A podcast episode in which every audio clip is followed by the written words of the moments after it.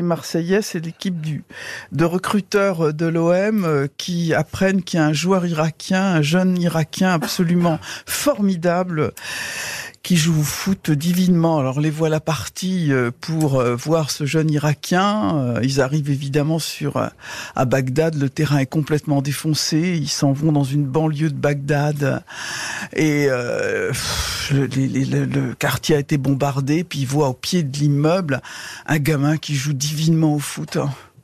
Alors euh, ils vont voir ses parents. Ils disent voilà, on va faire sa carrière. Il le ramène à Marseille et puis euh, évidemment le gamin progresse.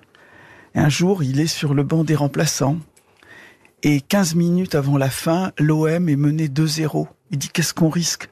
On fait rentrer l'Irakien. L'Irakien rentre et il marque trois buts. Dans les 15 dernières minutes, il devient immédiatement une vedette incroyable à Marseille. Alors il téléphone à sa mère. Il dit Maman, tu sais pas ce qui m'arrive. Je suis devenue une star à Marseille. Et toi, comment ça va? Bah, Tu sais, ça va pas. Ta sœur a été violée.